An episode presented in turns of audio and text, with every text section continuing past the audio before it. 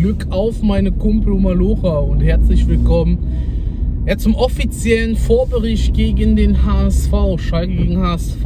Ich habe ja bereits einen Livestream gestern gemacht und dann noch den Live-Talk mit einem HSV-Zuschauer. Von daher schaut da auch gerne mal rein, wenn ihr noch ein bisschen Vorbericht braucht. Ähm, ja, ich mache jetzt den aus dem Auto raus, weil sonst keine Zeit da ist, äh, muss noch arbeiten und ähm, deswegen jetzt noch auf die Schnelle aus dem Auto raus. Aber die Gedanken sind ja alle hier im Kopf drinne und die teile ich euch mal mit. Ich glaube, der HSV ist so ziemlich die stärkste Mannschaft der zweiten Liga, noch vor Werder Bremen, die ich persönlich nicht so als heißer Aufstiegsfavorit sehe. Da ist noch ein zu großer Umbruch. Und ich glaube, der HSV hat auch echt eine starke Vorbereitung gespielt. Was beim HSV so als Stärke ist, ist auf jeden Fall die Offensive und das, ähm, ja, die, die kreativen Momente, die da erzeugt werden. Also die werden da auf jeden Fall sich einige Chancen erspielen wollen. Ist natürlich die Frage, ob wir da standhalten können. Ähm, ich glaube, gegen HSV geht es vor allen Dingen darum, eine stabile Abwehr zu haben und die haben wir. Wir hatten ja eine Vorbereitung bis auf das Spiel gegen Arnheim kein Gegentor bekommen und auch gegen die Champions-Ligisten sah das sehr, sehr gut aus und da haben wir auch kein Gegentor bekommen. Also da bin ich wirklich sehr zufrieden mit der Vorbereitung. HSV hat aktuell auch ein paar Verletzungsprobleme. Also soweit ich weiß, fällt der Sonny Kittel aus äh, auf der linken Seite. Dann fällt noch der Wagnumann aus, der ein sehr, sehr starker Rechtsverteidiger ist. Onana fällt aus, der derzeit gehandelt wird, aber auch sehr, sehr stark im Mittelfeld ist. Und äh, die haben auch noch nicht den Kader komplett beisammen. Die suchen noch einen neuen Torhüter. Äh, da spielt jetzt der Fernandes im Tor damit sind die, glaube ich, nicht so ganz zufrieden. Muss jetzt aber spielen, weil noch kein neuer da ist.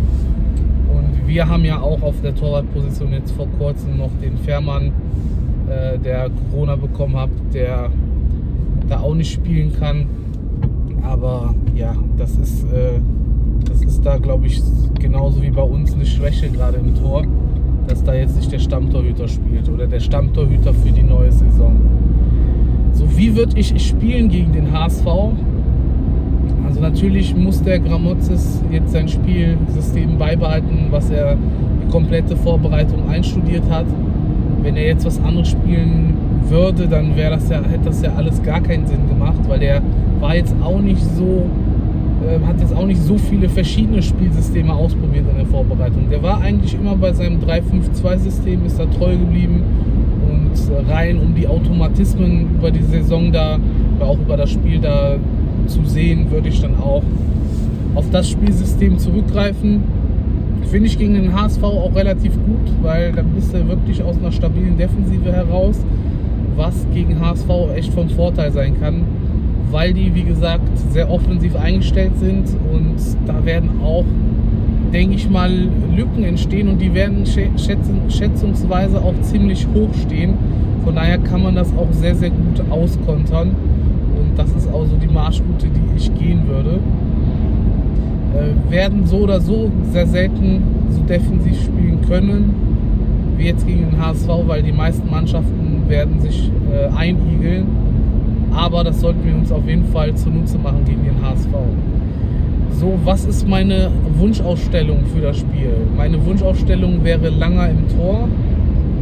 Dann rechts würde ich den Aydin bevorzugen vor dem Ranftel, weil ich finde, der Aydin hat eine stärkere Vorbereitung gespielt. Und ja, den würde ich da sehr, sehr gerne äh, spielen sehen. Ich würde gerne als rechter Innenverteidiger Becker sehen, als zentraler Innenverteidiger Malik Schau, der da auch sehr, sehr gut mit seinem Aufbauspiel äh, Bälle nach vorne bringen kann. Links wird ich den Kaminski sehen, der da glaube ich auch ja, erstmal fest eingeplant ist als linker Innenverteidiger. Und ähm, ja, links äh, hinten oder linkes Mittelfeld, je nachdem wie man das sieht, würde ich gern den Auejan sehen, der für mich ja, am überzeugendsten war von allen Neuzugängen in der Vorbereitung und der da definitiv seinen Stammplatz fest hat. Dann würde ich ja, Paulsen oder Paulson und den, und den Natzer, das stellt sich für mich von selbst auf. Dann hätten wir vorne drin Bülter und Terode, die stellen sich für mich auch von selbst auf. Ja, und auf der Zehnerposition kommt es drauf an. Der Gramozis hat ja gesagt, manche Spieler werden nicht mehr eingesetzt wegen Punkteprämien, weil die zu finanziell, äh, weil das finanziell nicht möglich ist. Wenn jetzt ein Harit aber nicht so eine hohe Punkteprämie bekommt, dann würde ich den Harit da ganz klar aufstellen. Ansonsten, ich weiß nicht, ob das zu früh kommt für einen Drechsler. Das ist für mich so die große Unbekannte. Da wüsste ich jetzt persönlich auch nicht selbst, äh, wen ich da aufstellen würde. Alternativen auf jeden Fall wären äh, Harit, wenn er nicht finanziell zu, äh, zu stark ist. Drechsler, wenn er nicht noch ähm, ein oder zwei Wochen braucht, um, diese, um die ganzen Automatismen, um das ganze Spielsystem, die ganze Inhalte zu, zu verstehen. Ansonsten hätten wir da noch Mikhailov oder Bostogan, wo man ganz klar dann entscheiden muss nach Trainingswoche, wer da den besten Eindruck macht.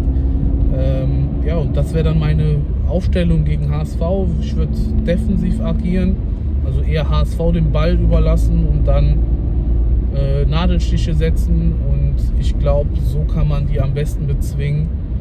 Und da würde ich auch einfach unserer Defensive vertrauen.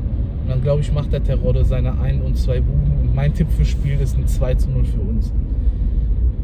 So, äh, schreib mal deine Wunsch, Wunschausstellung in die Kommentare. Schreib mal deinen Tipp in die Kommentare. Und ja, heute um 30 Minuten vom Anpfiff bin ich live auf YouTube. Würde mich freuen, wenn du da vorbeischaust und schauen wir uns zusammen das Spiel an. Wenn du im Stadion bist, auch geil, dann mach auf jeden Fall richtig Stimmung, damit die Hütte da brennt und damit wir da die Mannschaft unterstützen. Dann würde ich sagen, wünsche ich dir einen schönen Tag, ein schönes Spiel und bis zum nächsten Mal.